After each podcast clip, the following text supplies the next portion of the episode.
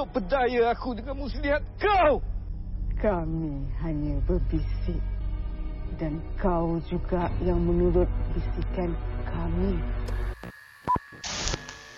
E aí, galera, sejam bem-vindos a mais um Horrorizadas, mais um Pocket Horror aí. E hoje a gente vai falar de um filme chamado Soul, ou Raw, Raw, não sei como é que pronuncia, é um filme da Malásia, que estreou em 2020, que é bem interessante, então a gente resolveu falar dele aqui hoje. Não confunda, porque tem o Soul da Disney, né?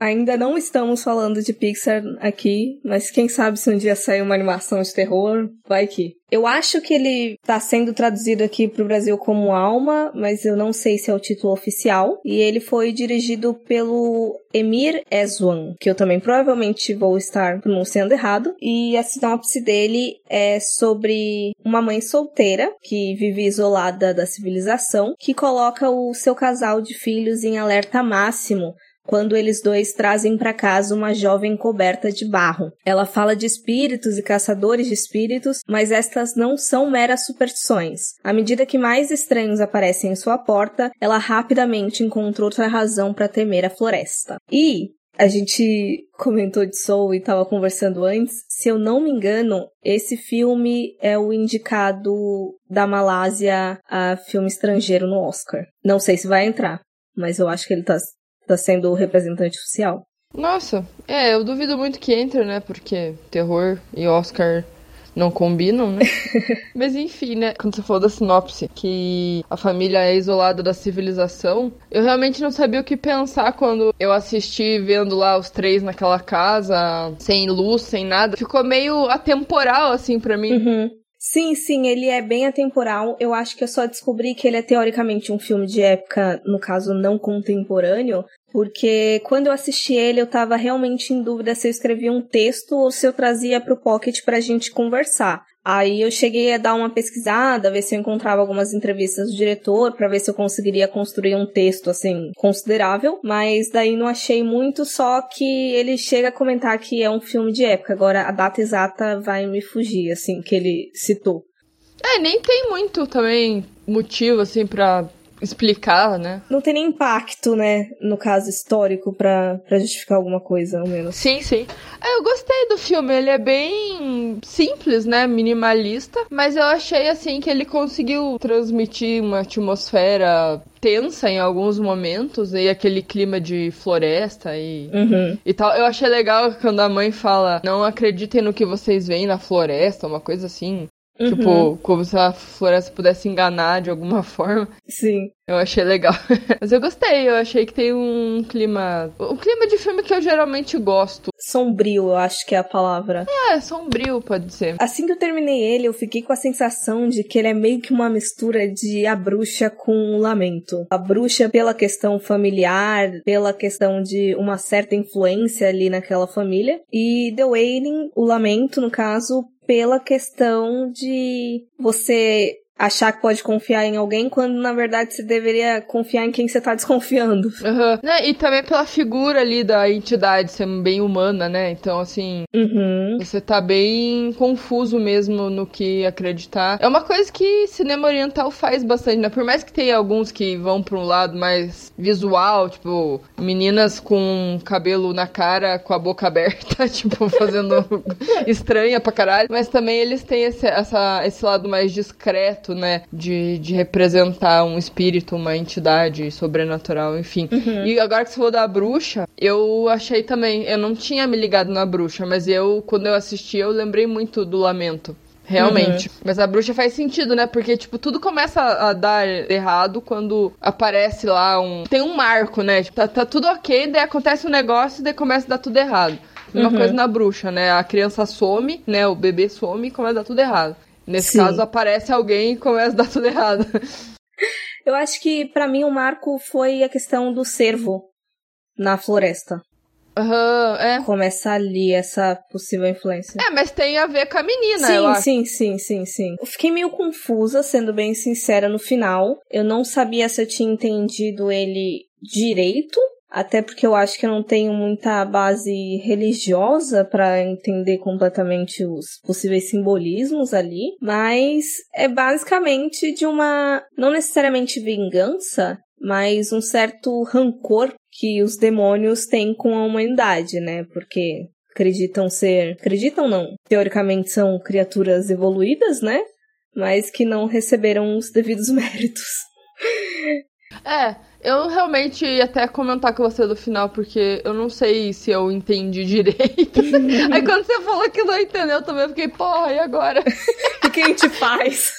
Como proceder? Mas eu realmente não sei se eu captei a mensagem inteira, né? Assisti uma vez, não revisei. Uhum. É, eu li mais por esse lado. Eu lembro que na primeira vez eu ainda fiquei meio confusa se era isso mesmo. Aí eu revi hoje, mas eu tava meio que dobrando roupa, não tava full prestando atenção. Daí eu peguei só o finalzinho ali, meio que a descoberta, pra, pra prestar atenção mesmo, antes da gente gravar. E aí eu acho que eu me firmei nisso, por mais que possa mudar ao longo do, do tempo numa possível futura revisão. Mas eu achei muito interessante, porque é uma questão ali de, de guerra entre criações, assim. E uma parte que eu acho muito importante é que ela ali, a humana barra demônio, ela comenta de ah, a gente não faz nada que ele não permita. A gente só bastou a gente sussurrar que você foi fazendo as coisas por si só. E eu gostei bastante dessa parte, no caso. É, como se os humanos fossem fáceis de manipular. Não precisa nem ser um demônio para você fazer isso com alguém, né? Uhum. É, a pessoa tá ali precisando de alguma coisa, tá com a cabeça fraca, e você joga uma ideia e, enfim, né? Sim. É, eu gostei do filme pela atmosfera dele, né? Por ele ter essa atmosfera sombria. Ele trazer um, uma história complexa, digamos assim, mas numa vibe bem minimalista, né? Porque, ai, demônio não precisa ser tudo aquilo que a gente vê por aí, né? Sei Uhum. lá, chifre, efeitos especiais e coisas grandiosas, né? Sim, é super simples ali, né? Eu sinto um pouco, eu acho que tem muita coisa brasileira que envolve também essa coisa do minimalista, mas eu acho que às vezes tem algumas obras brasileiras que fariam muito mais sucesso se também fossem para esse lado, sabe? Uhum. E daí acabam não indo, sabe? Porque tem às vezes um pouco mais de grana pra gastar, daí acaba, ah, não, vou gastar mesmo, foda-se, sabe? eu sinto um pouco de falta disso no cinema brasileiro, né? Sim, sim, sim. Às vezes eu fico pensando, às vezes eu vejo um filme com essa vibe, assim, e eu falo, nossa, mas aqui no Brasil daria super certo fazer. Uhum. Porque não precisa de muito recurso, mas daí não, não tem, sabe? Não tem muito. É, porque aqui o elenco mesmo são seis pessoas, três crianças, três adultos, né? É. Basicamente uma cabana e a floresta. Não tem nada além disso. Uma maquiagem ali depois no final, né? Sim. Na- no reflexo ali da mulher. E uma licença pra botar fogo no negócio. Porque aquele fogo não deve ser CGI, não deve ser computador, né? deve ser fogo mesmo. Sabe o que eu lembrei? Eu lembrei de Sator. Que de repente o cara mesmo que construiu aquela porra daquele cabana, ele vou tacar fogo mesmo, é meu. É meu. Foda-se. Contanto que não espalha pelo resto da floresta, tá bom, né? Sim.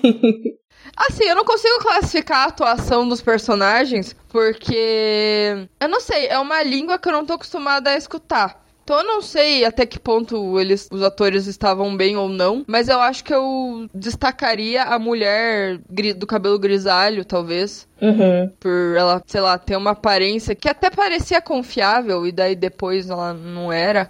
Sim. E eu não sei também se ela era velha e tentaram deixar ela velha e, e cagaram na maquiagem, porque, tipo, ela tinha o cabelo que não condizia com a cara dela, não sei. É, ficou meio esquisito. Sabe assim, quando a pessoa tenta ser mais velha? Tipo no, no caso do fim dos tempos. não sei. Não ficou tão zoado que nem aquela, aquela mulher, mas sei lá, parece que tentaram envelhecer ela Aham. e não ficou tão velha quanto eles queriam. É, então, eu fiquei confusa. A- o cabelo, pra mim, parece uma peruca muito da sintética.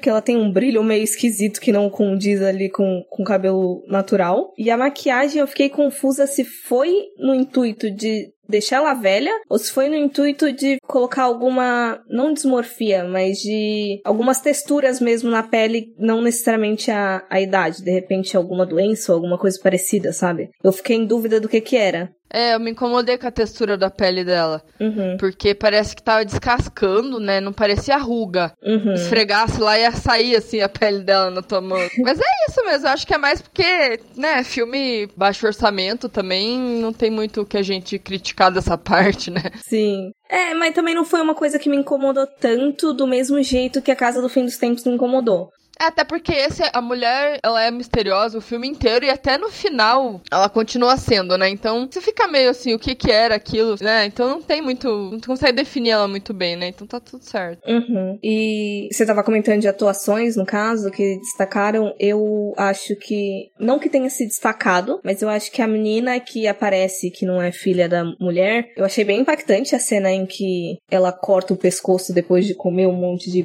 pombo, sei lá. Uhum. Eu fiquei, eita, sabe? Não tava esperando isso dessa menina, não.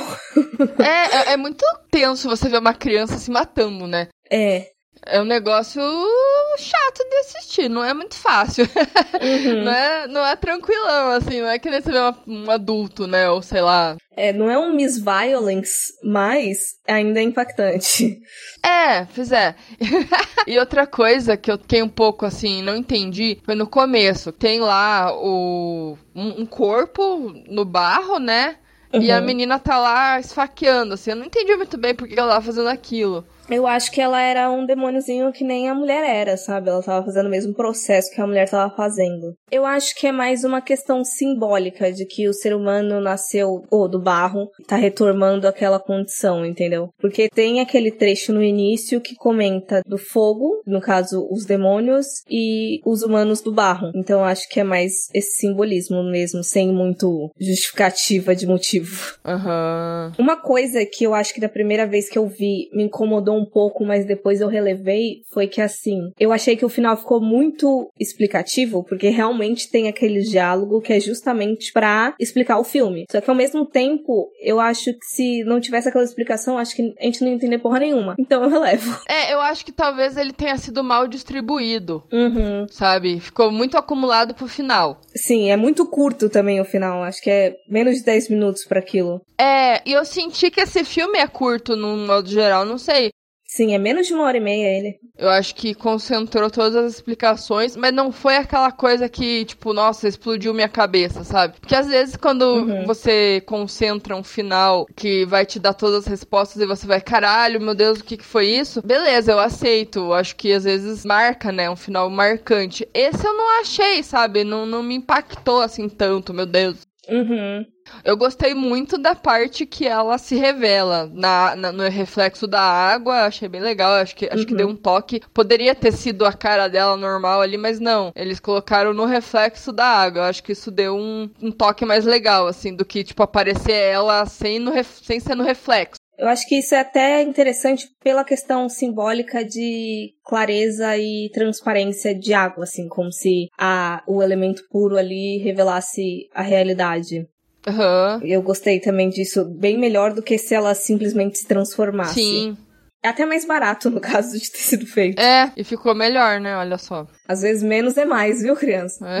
E eu acho que a última coisa que eu queria te perguntar é que nessa segunda vez eu fiquei em dúvida se o cara realmente era aquele espírito, aquele caçador preso na floresta, ou se ele era só um ser humano normal, porque ele não tem ali muito, muitos poderes, assim, não tem nada que justifique que ele realmente seja o cara da floresta. Até porque ele também, depois de tudo que aconteceu, ele, ele parar lá no final e tá todo surpreso com a mulher e se sentiu ameaçado. Ele não sei, ele parecia ser bem indefeso, talvez, não sei. Uhum. Eu senti que ele era só uma pessoa normal mesmo. Sim, sim. É que na primeira vez eu acho que eu. Acabou o filme, eu falei, tá, era, era a porra do espírito e segui a vida, sabe? Aí na segunda vez eu falei, calma, não tem nada que comprove que ele seja aquele caçador, sabe? Ele provavelmente é só um cara normal que foi teoricamente acusado. Tipo, as pessoas estavam acreditando que ele era pelas circunstâncias, mas não acho que seja mesmo. É, eu acho que talvez seja aquela coisa de não dá pra ter certeza, né? O lamento que também a gente não tem certeza de quem é quem e fica aquela coisa de ah, achismos. Sim. O que soar mais convincente a gente compra. É, que vai da, vai da interpretação, né? Sei lá. Uhum. E eu gosto disso, não precisa também. Por mais que, que a gente falou, né, que muita coisa é explicada no final, ainda assim não é tudo, né? Fica aquelas Uhum. coisas, aquelas dúvidas, né? Então, é interessante isso. E caso vocês, assim como eu, não sei a Isa, mas eu nunca, eu vi ali no meu Letterboxd que eu nunca tinha assistido um filme unicamente da Malásia, só tinha assistido umas coproduções aqui e ali. Esperamos que vocês gostem tanto do episódio quanto do filme. Eu recomendo ele pra caramba, por mais que ele possa ter passado completamente despercebido aí pela galera, mas fica a recomendação como sempre. Bom, eu não sei se eu já vi algum filme da Malásia, não tenho a menor ideia. Não lembro, mas assim, né, aquela coisa, posso ter visto e não, e não me ligado, né? Sabe o que que tá marcado como sendo uma coprodução com a Malásia? A cor caiu do espaço. Então eu vi. Eu não sei se foi locação, Aham. eu não sei que porra que foi. Eu não acho que tenha sido investimento, deve ter sido alguma locação. Entendi. Ó, é, eu vou dar. Agora eu fiquei na dúvida mesmo. Vou dar uma, uma pesquisada se eu já vi filmes da Malásia. É, recomendo também o filme. Foi uma coisa ali que eu não conhecia, nem tinha ouvido falar. E se você gostou de O Lamento e gostou de A Bruxa, pode ser que você goste desse filme. Uhum. né? Sim, se você quiser uma junção dos dois, inclusive está aí. Ro, É. Soul, Alma. É, por mais que não seja o Soul da Disney, eu recomendo também o Soul da Disney pra você assistir. Assistir um seguido do outro e note as diferenças. Será que eles são tão diferentes assim? Será? Fazer uma dissertação sobre os dois. Assistam, depois falem pra gente o que vocês acharam. Segue a gente no Instagram, no Twitter e é isso aí. E não esqueça de conferir o site também, onde vocês podem ouvir tanto os episódios quanto conferir todos os textinhos e listinhas maravilhosas que estão saindo por lá. horrorizadas.com e até a próxima. Até o próximo, galera. Tchau, tchau. Tchau!